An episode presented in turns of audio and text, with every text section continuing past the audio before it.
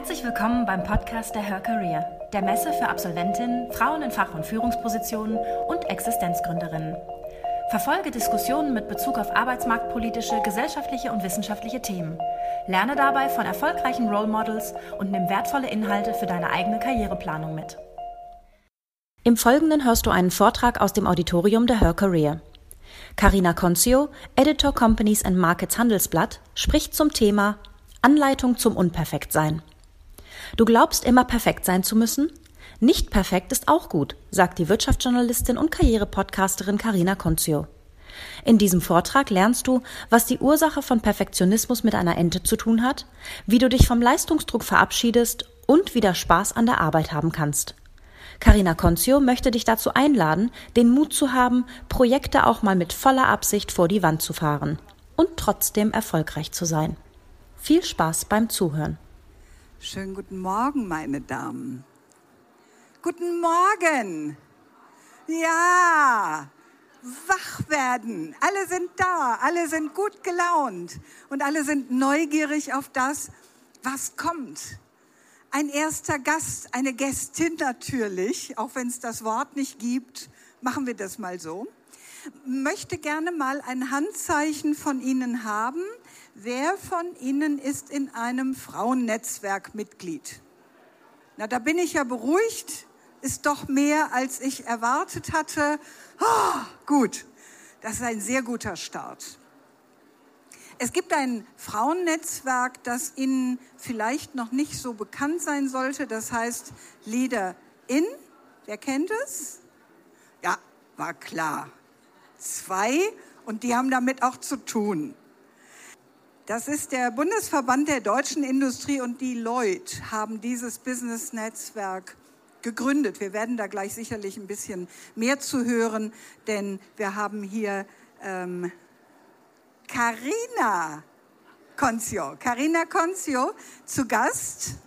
Sie ist mehreres, wie jede Frau immer mehreres ist. Also erstmal herzlich willkommen ich heute mach mal Morgen kurz ein Foto von euch, weil das großartig genau. ist. So. Und die Karina hat Volkswirtschaftslehre studiert. Ich sage das, bevor ich ihren Beruf nenne, weil das finde ich extrem wichtig und gut. Ich bin Soziologin mhm. von Hause aus und kann das also sehr gut beurteilen. Volkswirte sind diejenigen unter uns, die den großen, weiten Blick haben, Zusammenhänge herstellen können über lange Zeit. In den 50er, 60er Jahren des Vorjahrhunderts gab es sehr, sehr, sehr viele Volkswirte. Heute haben wir sehr, sehr, sehr viel zu viele Betriebswirte und ganz wenige Volkswirte nur noch. Da mache ich mir an der Front doch schon Sorgen. Also toll, dass es dich genau. gibt. Genau. Dann ist Karina auch noch Journalistin bei nichts Geringerem als dem Handelsblatt. Wer kennt das Handelsblatt? Bitte? wer kennt das Handelsblatt? Ja, genau, wer kennt das Handelsblatt? Das war Nein, jetzt schon mal ein ja. böser Einstieg. Nein, ich gehe davon aus, natürlich. Da, aber selbstverständlich. Das gesetzt ist. Und sie hat sich natürlich in ihrer schreibenden Tätigkeit auch viel mit Frauen, mit Karrieren, sonst würde sie dieses Netzwerk nicht leiten. Ich freue mich, dass du hier bist und ich bin sehr neugierig. Dankeschön. Viel Spaß, viel Vergnügen. Dankeschön. Wir sehen und hören uns Super. gleich. Dann nehme ich mir hier das Tischchen, das ist ja schon mal ganz gut, dass das da ist. Schön, dass ihr da seid, sind ja sehr viele da, finde ich großartig, weil mein Vortrag ist ja ein unperfekter Vortrag. Das heißt, ihr könnt jetzt nicht damit rechnen, ähm, dass ich total brilliere. Und das ist ja auch mein Appell an das Unperfektsein. Ähm, ihr habt es vielleicht in der Ankündigung gelesen zu dem Vortrag, dass ich an dem DAC-Syndrom leide. Vielleicht hat es der eine oder andere schon mal gehört. Das kommt von Ente ähm, und meint eigentlich, dass ich, wenn man jetzt so meinen Lebenslauf hört und was ich alles gemacht habe, scheinbar wie so eine Ente über den See mühelos übers Wasser gleite und keiner sieht, dass ich unter Wasser wie so eine Wahnsinnige am Strampeln bin, um irgendwie nicht abzusaufen. Das ist das DAX-Syndrom, kommt von der Stanford-Universität, ist total interessant. Es gibt im Deutschen noch wenige Beiträge darüber, aber im Amerikanischen findet man wirklich schon ein paar ganz interessante ähm, Texte dazu. Ähm, man kann das ganz leicht erkennen. Also es gibt ein ganz eindeutiges Symptom meiner Meinung nach, wenn man daran leidet. Das ist, ich will jetzt keine Umfrage machen, aber ich glaube, viele von uns tragen nachts diese glibberigen, durchsichtigen Beißschienen, weil wir mit den Zähnen knirschen vor lauter Stress. Ja? Ähm, ich habe so ein Teil und ähm, zeigt halt einfach, dass wir immer in der Bemühung, perfekt und gut genug zu sein, eigentlich permanent innerlich so am Strampeln sind, wie diese Ente. Und ähm, wenn man mal guckt, woher dieser ganze Druck eigentlich kommt, ähm, es muss nicht immer an der Kindheit liegen. Also ganz oft liegt es natürlich an Eltern, die überkrasse Erwartungen haben an uns. Ähm, aber spätestens in der Schule oder im Studium kriegen wir ja beigebracht, dass Fehler uncool sind und grundsätzlich mit dem Rotstift irgendwie zu bestrafen. Ähm, das heißt, im Laufe unseres Lebens bringen sich dadurch negative Glaubenssätze ein, ähm, die, und das ist das Interessante, also ich habe auch äh, Studien von Hirnforschern gelesen, ähm, die umso dominierender werden, je öfter wir das denken. Also wenn ich ganz oft denke, ich habe das früher ganz oft gedacht, ich kann keine Vorträge halten, dann wird diese sensorische Verbindung in unserem Gehirn so stark wie eine Autobahn. Und irgendwann bleibt von unseren guten Gedanken und Überzeugungen dann gar nichts mehr übrig. Ähm, das ist das Gefährliche daran. Wenn man dann noch guckt, ähm, dass Social Media und das Internet und Glücksseminare und Perfektions-Apps zum effizienter Arbeiten, zum produktiver Arbeiten das Ganze noch als Brandbeschleuniger irgendwie viel schlimmer machen, ähm, kann man eigentlich am Ende gar nicht anders als angestrengt unglücklich darüber zu werden. Und das ähm, möchte ich euch eigentlich heute mit auf den Weg geben, so es ein bisschen wie ich zu machen, ähm, sich davon zu verabschieden, von diesen negativen Glaubenssätzen. Die kann man auch löschen. Ähm, jetzt muss ich umblättern. ähm,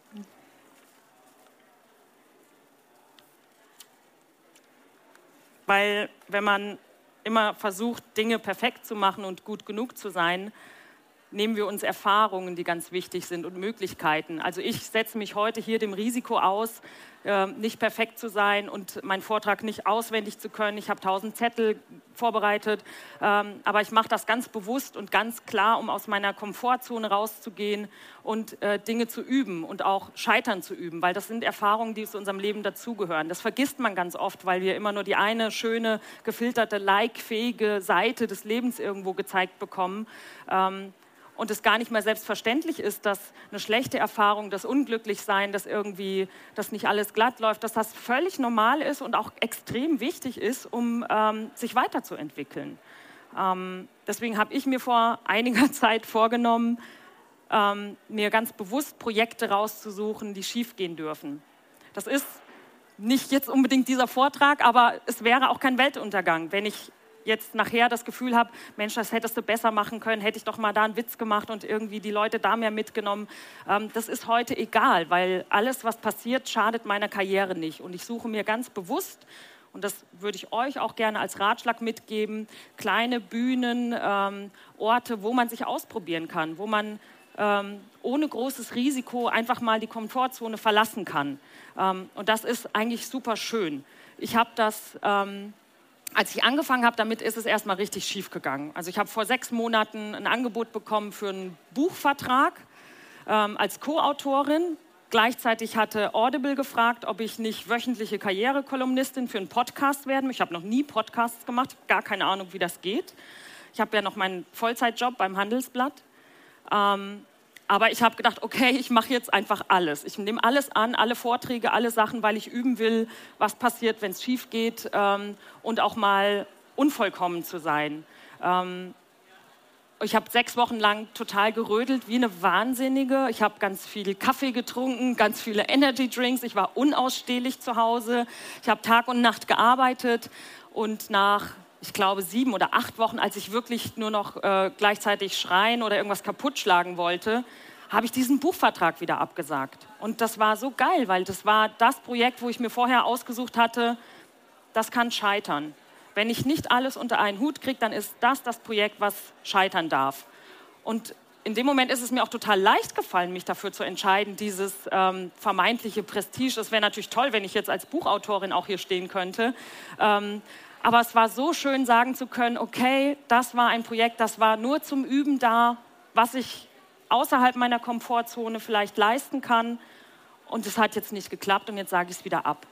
Und es war so eine wichtige Erfahrung. Und das ähm, könnt ihr auch üben, sei es auf dem Elternabend in der Schule mal eine kleine Ansprache machen oder im Sportverein. Ähm, hier auf der Her Career gibt es Meetups. Das ist total ein schön. Ich weiß nicht, wart ihr wart bestimmt auch in Meetups drinne jetzt, ne? Total das schöne Format, um sich selber so ein bisschen auszuprobieren. Wie komme ich bei anderen an? Wie macht mir das? Fühle ich mich überhaupt wohl auf einer Bühne oder so? Ne? Ich weiß es auch noch nicht final und abschließend, ähm, aber ich probiere es halt einfach aus. Ähm, ja. ähm, das Interessante ist, wenn man versucht, perfekt zu sein, verpasst man auch ganz große Chancen. Also es gab vor ein paar Jahren Hewlett Packard, ähm, der Industrie äh, IT-Konzern, ähm, hatte mal ganz wenige Frauen in Führungspositionen und wollte rauskriegen, woran das liegt. Dann haben die eine Umfrage gemacht und haben festgestellt, dass Männer sich auf Jobs bewerben, wenn sie glauben, 60 Prozent aller Anforderungen zu erfüllen.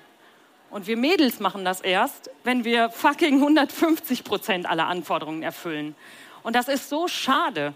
Ähm, das ist das männliche Selbstbewusstsein und das weibliche fehlende Selbstbewusstsein an der Stelle. Und ich würde sagen, 60 Prozent reichen. Das heißt auch wirklich, sich auf jeden Job zu bewerben, ähm, der nicht bei drei auf allen Bäumen ist oder so. Also das würde ich wirklich auch jedem ans Herz legen. Ähm, nicht denken, ich muss 100 Prozent perfekt sein und 100 Prozent aller Anforderungen erfüllen. 60 Prozent reichen völlig aus. Und ähm, das Schöne ist, im schlimmsten Fall, wenn es gut läuft, so ein Bewerbungsgespräch, kann man es immer noch absagen, wenn man den Job nicht haben will. ähm, aber man nimmt ein Gespräch mit, was man üben kann. Also jedes Gespräch, was man irgendwie kriegen kann, sollte man mitnehmen. Also auf alles bewerben, ähm, was euch auch nur halbwegs interessiert. Und ähm, es ist total egal, was am Ende dabei rauskommt, weil jedes Gespräch wichtig ist dafür.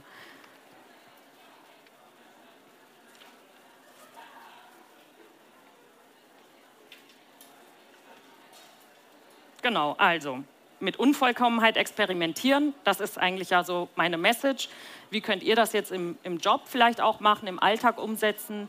Ähm, da gibt es ganz konkrete Dinge, dass ihr mal versucht, abends nach Hause zu gehen, ohne die kompletten E-Mail-Listen, äh, E-Mails beantwortet zu haben. Also guckt einfach mal, wie sich das anfühlt, wenn da noch zehn ungelesene E-Mails sind. Oder lasst den Laptop im Büro stehen. Ähm, oder schreibt, ich schreibe manchmal Not-to-Do-Listen, also Dinge, die ich auf gar keinen Fall heute machen will. Das ist auch sehr, entspannt. Ähm, man kann es auch so, äh, kennt ihr das 80-20-Prinzip, das Pareto-Prinzip? Also das besagt, dass man irgendwie mit 20 Prozent Aufwand 80 Prozent des Ergebnisses erzielt.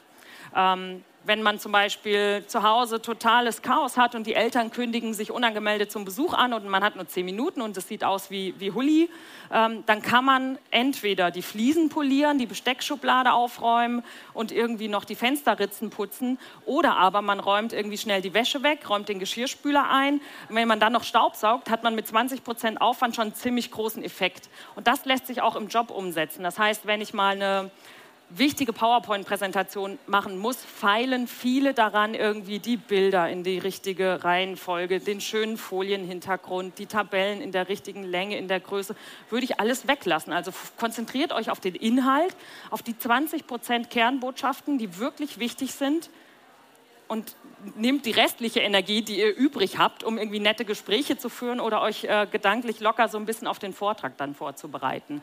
Das ist das 80-20-Prinzip. Ähm,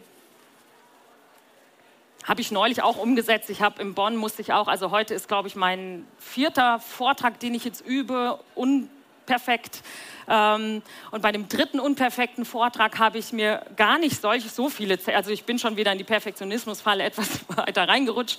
Aber da war ich wirklich extrem mutig. Das waren auch nur so 10, 15 Minuten und ich habe mir nur drei Hashtags aufgeschrieben von den drei Dingen, die ich loswerden will. Und alles andere habe ich drumherum total locker geredet und es ist mega cool gelaufen. Also es war total super. Klar habe ich hinterher, fielen mir noch tausend Dinge ein, die ich nicht gesagt habe. Das wissen aber alle anderen ja nicht. Ähm, aber es ist so eine wichtige Erfahrung, einfach rauszugehen, sich dahinzustellen und das zu machen. Und wenn ihr eine Botschaft habt und eine Message, dann passiert der Rest eigentlich schon von ganz alleine.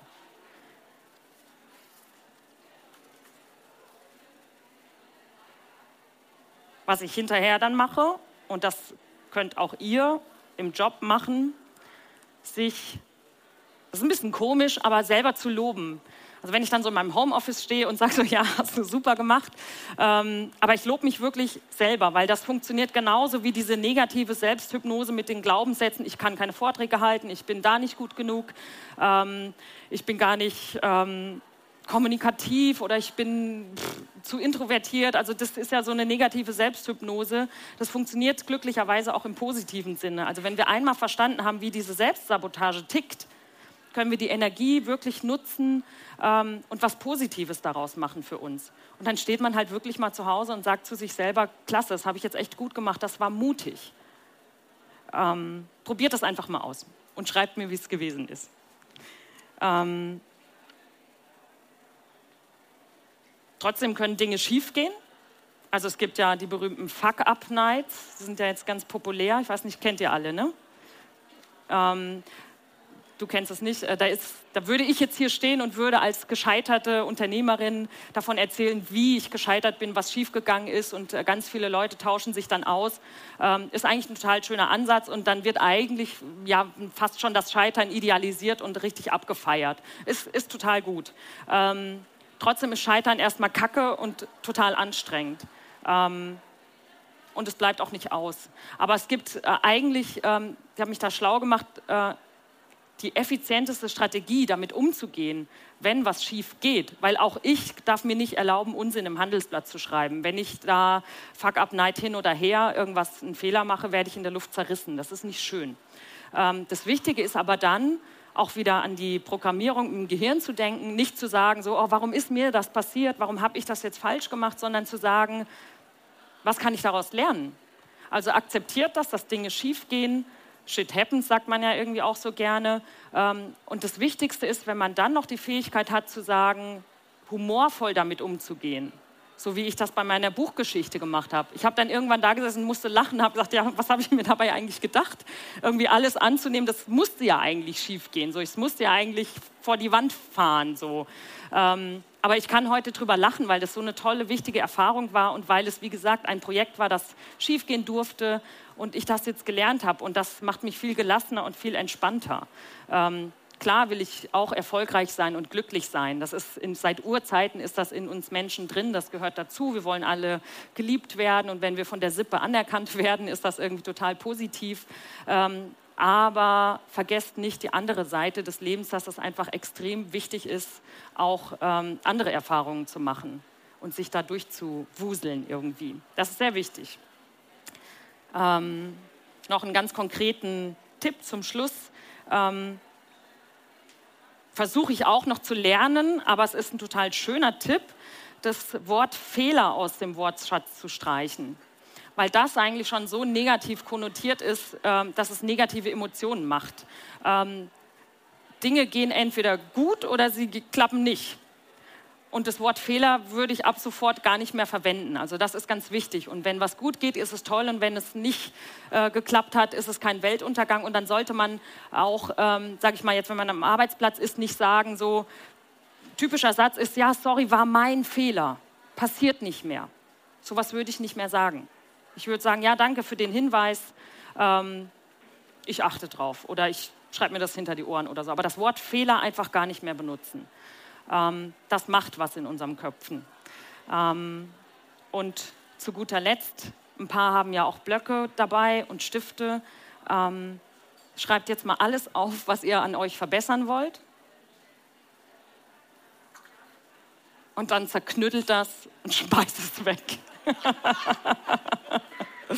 Vielen Dank.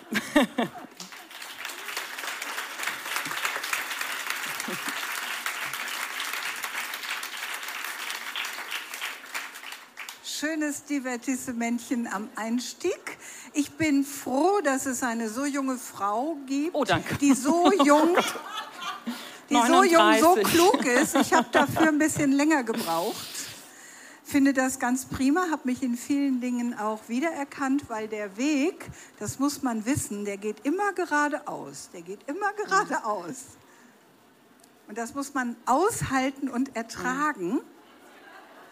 Das tut schon mal weh, aber hinterher ist man stolz. Und ich mache es tatsächlich seit einiger Zeit, weil auch im Alter lässt das Leben einen nicht frei von Belastungen und dann sage ich immer, ich bin ein Held, ich bin ein Held, ich bin ein Held, ich bin ein Held, wenn ich wieder irgendwas gewuppt habe. Ja, das ist wichtig. Also das hat mir super gut Ja. gefallen. Also man kommt sich echt blöd vor. Also es ist wirklich schräg so. Ne? Ich sitze Ja. auch im Auto und sage irgendwie so, yes, voll gut gelaufen oder irgendwie so. Aber das, dieses Körperliche im Körper zu verankern. Also Körpertherapeuten arbeiten ja auch damit. Das ne? machen wir jetzt mal, Also weil so dieses wichtig. Yes. Alle machen mal, pass auf, das machen wir jetzt. Alle nehmen mal bitte ihre Oberarme, alle. Oberarme auf Schulterhöhe. Machen wir es auch, ja. Schulter, ah, wir machen das, wir machen das. Faust machen, Faust machen. Und wenn ich sage jetzt, dann ziehen wir alle, ob vorhanden oder nicht, unseren Ellbogen in die Taille und zwar ganz schnell. Und schreien dabei ja. Jetzt ja. Nochmal. Ja. Nochmal. Ja. Guckt mal, guckt euch um, guckt euch um. Ja, das ist es. Genau Hör das mal, ist der es. ja. liebe Gott, das weiß ich seit Jahren, hat das so eingerichtet. Wenn wir das tun, gehen die Lefzen immer automatisch nach oben. Ja, Das machen wir, wenn uns einer ärgert. genau. Okay? Ja, Würde jetzt aber doch noch mal drei etwas ernstere. Ja? Mhm. sehr gerne. Unterhaltung ist immer gut, bin ich Ja. großer Freund. So. Ähm, dieses, wir müssen alles perfekt und immer vollständig, du hast gesagt, möglicherweise nicht aus der Sozialisation. Und ich trage mich seit vielen Jahren mit einem Gedanken, den ich wirklich ernst finde, ob wir nicht doch alle mutieren, nicht durch die größeren Anforderungen. Unsere Urväter hatten auch große Anforderungen, den Alltag zu bewältigen. Ob wir nicht mutieren, auch psychisch, geistig, physisch, durch die viele Chemie, die wir seit 150 Jahren um uns herum haben. Das ist ein Gedankenansatz, den ich ähm, sehr lange schon versuche, auch in Artikeln, in guten Publikationen zu finden. Wir haben immer mehr ADHS, wir haben immer mehr den Gedanken, wir müssen schneller, weiter, höher. Und wir wissen alle, das Rad kann sich nicht schneller, weiter, höher drehen. Wir haben immer mehr Krankheiten, immer mehr psychische Krankheiten. Und wir haben immer mehr Chemie in den letzten 150 Jahren in Erde, Luft, Boden, Klamotten und, und, und. Könntest du dem Gedanken etwas abgewinnen? Dass das in irgendeiner Art und Weise zusammenhängt. Dass das in irgendeiner Weise zusammenhängt. Denn Mutationen sind ja in der Naturwissenschaft bekannt. Anpassung. Ich bin, ich bin mir nicht sicher, ob es jetzt durch, durch, also ja, das spielt sicherlich eine Rolle, dass irgendwie die, die Umwelteinflüsse, auch die chemischen, die ungesunden, uns irgendwie so ein bisschen stressen. Das ist ja körperlicher Stress Das auch. meine ich. Das auf alle Fälle. Ich glaube aber, dass es ein gesellschaftliches Problem ist, dass es ein Problem ist der ähm, Anforderungen unserer Leistungsgesellschaft. Mhm. Ähm, wir irren da einem meiner Meinung nach falschem Ideal hinterher. Mhm. Also das Leistungsprinzip ist ganz schön, wenn man Unternehmer ist und einen Gewinn äh, machen muss, aber als Mensch, für mich persönlich, ähm, würde ich das immer in Frage stellen. Also zu überlegen, was will ich eigentlich wirklich, wofür setze ich meine Ressourcen, meine Kraft und meine Energie ein, weil die sind endlich und eben auch werden sie angegriffen durch diverse Umwelt, Stress, Lärm, Gifte, was auch immer so. Ne? Aber bin sehr froh, dass Ja. du das sagst, weil da kriegen wir den Link zur Frau wieder. Ich beobachte seit Jahren, die Wirtschaft braucht bei uns wieder die Frauen. Da werden wir umworben, vielfältig umworben. Und dann heißt es ja, aber du musst nach drei Wochen, drei Monaten musst du zurück sein, wenn du ein Baby bekommen hast. Muss das sein? Wenn wir bis 70 arbeiten müssen? Wenn wir wissen von der Psychologie her, dass die ersten fünf Jahre die wichtigsten in der Menschwerdung sind und wenn wir jetzt schon Auswirkungen spüren über diese vielen Krankheiten, warum können wir nicht ganz entspannt uns die Zeit für unser Kind nehmen, die wir wollen und steigen dann wieder ein? Man kann alles lernen. Wenn man gut ist, kann man alles auch nachlernen. Das geht so schnell nicht. ich würde es eher so machen, dass ich die Rahmenbedingungen so gestalte, dass jeder es genau so machen kann, wie er Wie will. er das will. Ich glaube nicht, ich glaube nicht, dass ich sagen könnte, es ist irgendwie jetzt gut, irgendwie nach drei Monaten ist schlechter, als nach acht Monaten wieder zurück zu sein. Ich glaube, es wäre ideal, wenn wir einen Zustand hätten, wo jeder so lange machen kann, was er will und das, was er für richtig hält. Weil das kann man keinen Eltern, ähm, dieses Empfinden ist so unique. Äh, jeder hat ein ganz eigenes Bedürfnis, wie lange er diese Zeit auch als Vater nutzen möchte. Ähm, was aber noch nicht äh, hinreichend funktioniert, sind die Rahmenbedingungen dafür in den Konzernen. Genau. Äh, mit Teilzeitmodellen, mit ähm, welche Erwartungshaltung hat man als Vorgesetzter. Ja. Ähm, das muss sich noch verändern. Und dann wird das schon auch diverser werden. Also da bin ich ganz, ganz optimistisch. Ich wünsche mir sehr viel mehr offenes Gedankengut mm. an dieser Stelle, dass die Frauen sich nicht so sehr unter Druck, denn da kommt ein eigenes Menschlein, ich weiß es von meinem eigenen Sohn, hups, hat von der ersten Stunde an einen eigenen Charakter. Das weiß man nicht, mm. wie das dann so sein wird in den Monaten, dass man dann vielleicht noch nachentscheiden kann. Mm. Ne, Bleibe ich doch ein bisschen länger mm. oder nicht. Ich möchte gerne einen Themenwechsel machen. Jetzt ich habe ja, gesagt, ich hab ja gesagt, äh, ich bin sehr neugierig auf dieses äh, Lieder mhm. Ja. Kannst du ein bisschen was dazu sagen und erzählen, dieses Business-Netzwerk? Das Interessanteste, was es zu Leader In zu sagen gibt, ist, dass es, und das finde ich eigentlich auch gut, dass der Ansatz, der dahinter steht, ist, nicht zu sagen, wir machen ein reines Frauennetzwerk.